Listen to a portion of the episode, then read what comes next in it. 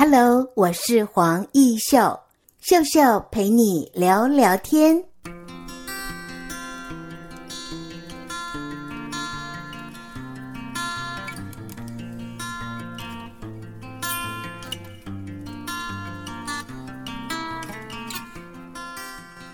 Hello，各位听众朋友，你好，我是黄奕秀。青春向前行的节目单元里，我们很高兴为听众朋友呢邀请到的是你农我农支持台湾好农的创办人，他就是林玉胜。玉胜你好，义秀姐姐好，各位观众大家好，我是玉胜。是哇，希望有机会在这个 YouTuber 也看到你。你是清华大学经济系毕业的啊、哦，在你大三的时候，你就曾经。第一次的创业，对吧？是的，那时候是呃做呃网络广告投放相关的。嗯，来到了现在二零二一年，我们的林玉胜呢已经二十七岁了。是 我感觉也老大不小了。年轻人好勇敢哦！坐在我面前的这位创办人真的好年轻，但是你的资历让我觉得很值得我们收音机前面想创业的朋友。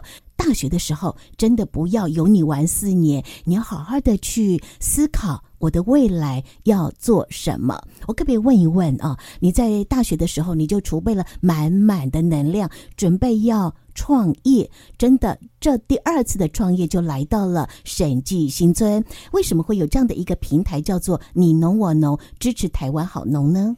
嗯、谢谢一秀姐。呃，其实像我第一次创业那时候，就是做广告投放跟行销的。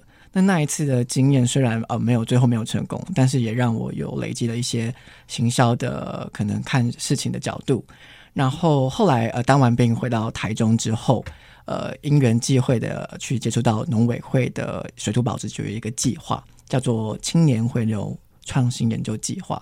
那那一次的话，我们就开始去帮不同的青农跟呃不同的农村社区去做行销。那呃。我就写了一个叫做“你农我农”的计划嘛。那这个“你农我农”的那个“农”字就是农夫的“农”，也代表你愿意跟着台湾的这些好农打拼，把他们的品牌知名度借由你的网站行销能见度越来越被看到，对吧？是的。那当初就是在网络上呢，我们呃有架设自己的官网。那另外，我们也协助这些农产品去进入到不同的通路。嗯，那那时候就想说，哎，其实。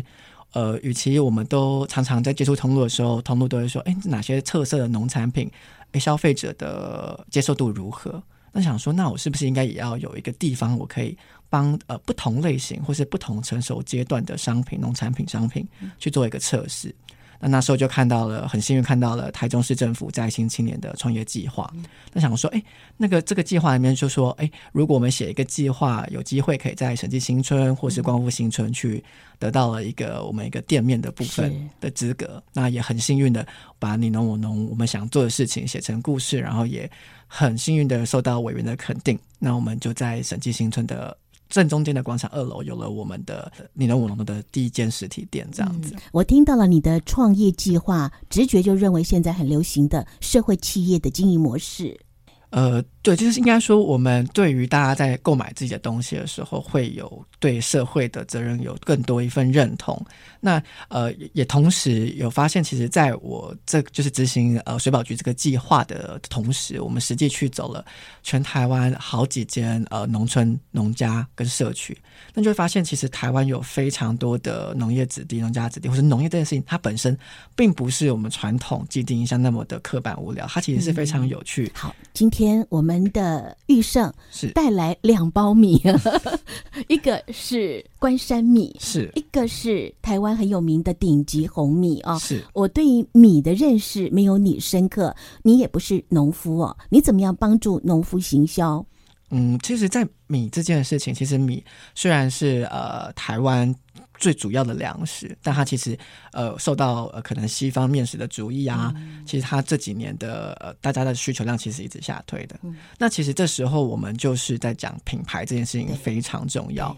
那今天带来这包米其中是关山米这样子。那呃我也是在其中里面去协助的行销的角色。呃，林玉胜来自清华大学，在大学三年级就开始下这个。广告投放了，但是没有想到哦，其实你也蛮像文化创意呃计划的那个撰稿者哦，呃，比如说我看到了。你有帮很多的农夫会去定位他的米，对不对？哈，生态栽培等等是。哈，然后呢，我又看到了四个字：限定贩售。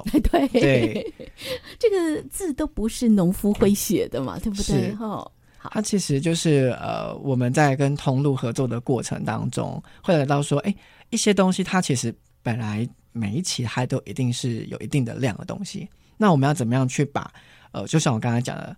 在一个越来越紧缩的市场当中，嗯，你的品牌要怎么样去让它感觉说你你是有价值的？对。那你在整个包装设计上，或是你在整个操作品牌上，你要怎么样让消费者在这么多的陈列架上一眼就看到你？可能从包装的配色，你看到像赤米的部分，我们虽然是赤米，嗯，可是我们的包装是用蓝底红字，嗯，等于说你在整个陈列架上，它会整个跳出来，对，那个跳跃的感觉有出来哦。是。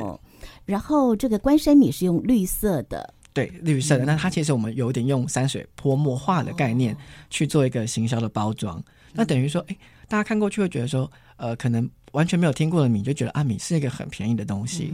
但其实，在要把一个米的品质，呃，做到一定的程度，其实工厂或是像是农家，他们其实付出相当多的成本。是说到了米啊，我们经常会收到一大包的米。好大包，好重。不管是在呃喜宴的这个结婚典礼上，呃，我们大家带回去，手都快提到断了。我心里就在想，这个价值感在哪里？我们看到日本小小一包的米，哇，精致的包装，当然的米。的确是好吃，是它价值感全部提升了。那台湾的农夫呢，真的是靠天吃饭，也不太懂得行销。但是林玉胜，你用你经济系相关的背景，加上有数位广告的这样的数据的模式，网站的经营，可以帮助农夫。请问农夫从你的这样的网站，他可以得到什么样实际上的注意呢？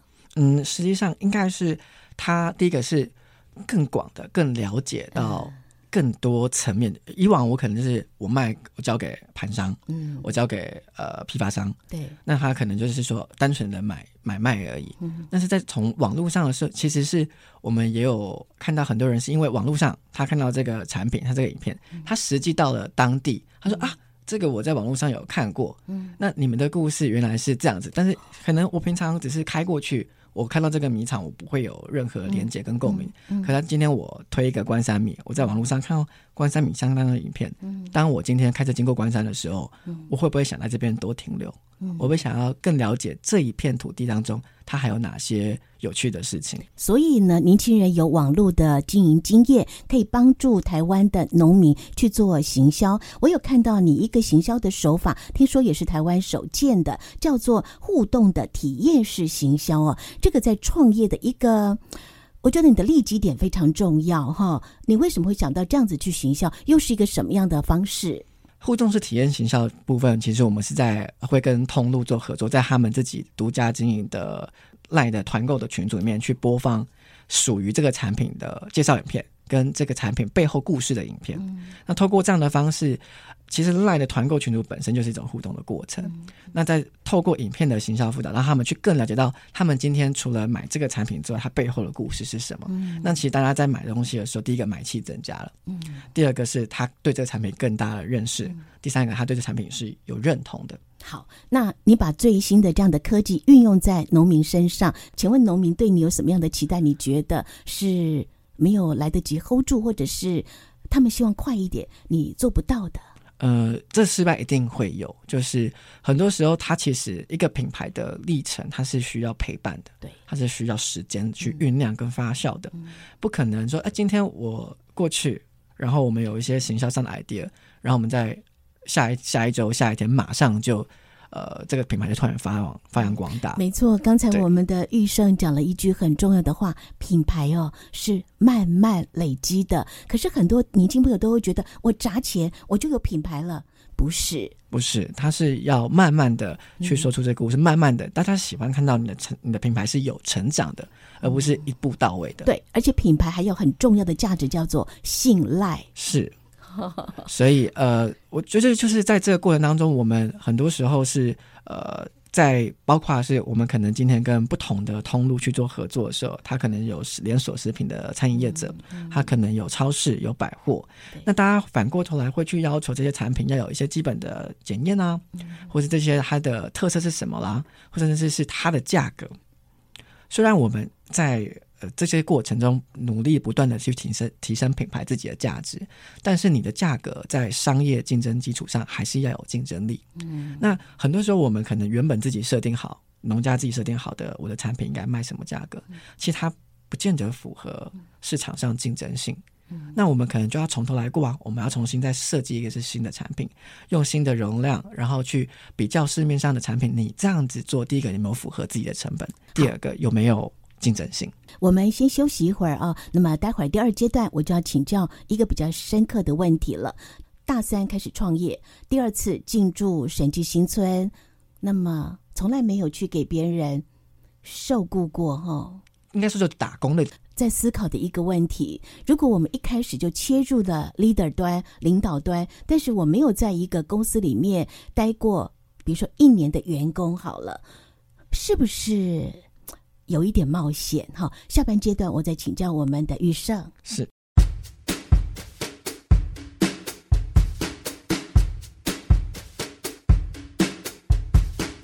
在今天的单元当中，我们很高兴哦，为听众朋友邀请到的是我们进驻审计新村的年轻创业者，他叫做林玉胜，来自你农我农，支持台湾好农。请问育圣是嗯，创业到现在哈，其实大三就第一次创业，第二次呢是在你二十七岁走这条创业路，你的爸爸妈妈怎么看待呢？呃，我觉得任何父母都一定会觉得。这件事情非常冒险，而且当呃我自己是可能年轻人，很缺乏社会经验、缺乏工作经验的阶段，那我觉得我的个性就是可能也有点叛逆，有点反骨，就会认为说啊，今天大家不看好的事情，就越是要去证明自己能做到。那我老实说，我觉得这样其实是蛮傻的。对，但是因为呃头洗下去，其实就是要坚持到一个点嘛。那呃，我觉得我非常幸运，在一个就是其实像政府的风气也好，或甚至是我因缘际会，呃，有这么多的相关的资源也好，去来支持我。那以呃一个青年创业，其实就像之前有一个数据有说过嘛，就是所有的新创企业在一年内会有九成倒闭，对，那剩下的一成在这五年之后又有九成会倒闭，所以可能说五年这只有一趴的人会活下来这件事情。我想请问，直接问你。呃，在这一条创业路，曾经怕过吗？呃，当然了。其实你一定要如履薄冰，嗯，你每一刻都要去担心，我明天的收入在哪边。第二次创业，请了四个员工。是。第一次创业，你大胆哦，也有三个员工。对。你刚才不避讳的说，虽然第一次的创业失败了，但第二次要不要让自己只许成功，不许失败？嗯，我觉得不是这个心态。哦。对，是你要了解自己什么什么地方会失败，而不是一心只想着成功的时候，你要去避免失败。就是我一直很喜欢一句话，就是成功是无法复制，但失败可以避免。嗯。所以其实我们很喜欢去听很多创业成功的故事，但是我们更应该去听的是人家创业失败的故事。对，因为别人呃失败避免的地方，你如果不去去做到，就是你不去再做别人失败的原因，那很有可能成功机会会高一点。我听到林玉胜说话，我直觉不认为二十七岁的孩子，你很像是三十五甚至四十哦。在我们的节目当中，有好多的创业家来，有很多的呃分享。我发现你的思维特别特别的成熟。嗯，可能比较早接触到社会的现实，嗯、因为呃，我觉得还是要去了解到这个商业的本质。就是大家一定是要有利润的，然后一定是要有办法赚钱的，嗯，那这整件事情才能继续的去运行。对，你很希望能够利用你的专业来协助农村、协助农民建立他们非常鲜明的农产品的品牌形象。但是，如何去建立你农我农、支持台湾好农的你自己的店家形象呢？有什么样的实际做法？我们在审计新村的时候开店的时候。其实很多时候，客人一定会好奇说，因为其实我们的店里看过去不像是一个跟农业有太直接关系的店，但是当客人进来之后，他发现他菜单上点的东西，每一项产品都用到台湾的农产品，所以用吃的来体验农夫种米的美好。米是其中一个环节，但是还有嘞，还有像是各种的小黄瓜、嗯、水果、嗯、鲜奶。这些都是我们日常当中，其实有很多东西都是台湾本土在地的。嗯，那我们要怎么样让这些东西是有价值感的？所以从产地到餐桌是这样的一个经营概念哈，我们在好多的这样的市场当中，我们都看到。那么你的优势在哪里？我们的优势其实，在我们集结了一帮青年。那其实我们源源不绝的创意。我们的饮品，像我们在店里面最最最热销第一名的是一个叫金瓜茶的。嗯、我们结合在地的荆棘、小黄瓜、有机的小黄瓜，然后去做一个特色的饮料。这个是第一个，是我们不去做别人做过的东西，但是我们做的东西有特色，对，要有独特性，有独特性，然后让人家喝了之后会好奇去问说：“哎，这个到底是什么东西？”嗯、那这其实就是去创造噱头嘛。那这其实就是我觉得我们身为年轻人稍微有一点的优势。是，听到这里哦，我心里是满满的感动，还有佩服你的勇敢。好，给予这个即将创业的学弟妹什么样的建议，或者是将来有很多陆陆续续的也有机会进驻，不管是审计新村、光复新村，好，透过了很多的计划，他也想一圆创业梦，给予什么样的建言？呃，首先我非常感谢摘星呃计划这个平台，就是最重要的事情就是你一定要去找自己的资源。创业有很多，你可能有很多 idea 没错，可是要怎么样持续的运行，怎么样让哪边有资源，让你可以在使力的过程中借力使力，让你更容易的去完成你的商业的模型，然后让你在犯错的时候有一个保护伞。那其实盘点自己的计划。然后我非常幸运的时候是是在我一开始写“你农我农”这个企划的时候，就有先到水保局，然后有非常多的专业的委员去盘点你的盲点的地方，那及时的调整。嗯、那当我要开实体店面的时候，因为在线青年这个计划，让我少了不少的负担。嗯，那同时也会有委员来，哎，针对你每一年可能今年呃做的绩效怎么样，去给你建议。所以我认为是第一个是了解到你自己的计划，找更成熟、更厉害的人去帮你。盘点你的这个计划，第三个就是去找政府的资源。听到这里，我不仅仅觉得我们的玉胜是勇敢，还有。你也是很幸运的世代，你看哦，你的成长创业过程有水保局的资源，还有台中市劳工局给予你在审计新村，对不对？是好驻点的，呃，盘点你所有的盲点，这些都是以往哦，呃，老一辈的创业家所没有的福利。对他们大概都是一步一脚印，在挫折、在失败中慢慢的成长。当然，你刚才也讲，我常常去听。失败的经验的演讲，对你应该帮助很大哦。是，就是成功的故事固然吸引人，可是失败的事情是跟你要去注意的。嗯，那失败就像我觉得我创业，我每天都害怕着会失败这件事情。但是我觉得这就是像如履薄冰一样，你要时时刻刻的警惕自己，要怎么样把这条船开得远，开得稳。是今天的青春向前行，很谢谢李玉胜来到我们节目当中，祝福玉胜越来越好。呃，我觉得你真的是可以当台湾创业青年的一个好典范，尤其你的口条相当好，祝福你。欢迎大家来审计新村的正中间二楼，可以来你农我农喝一杯咖啡。谢谢。谢谢。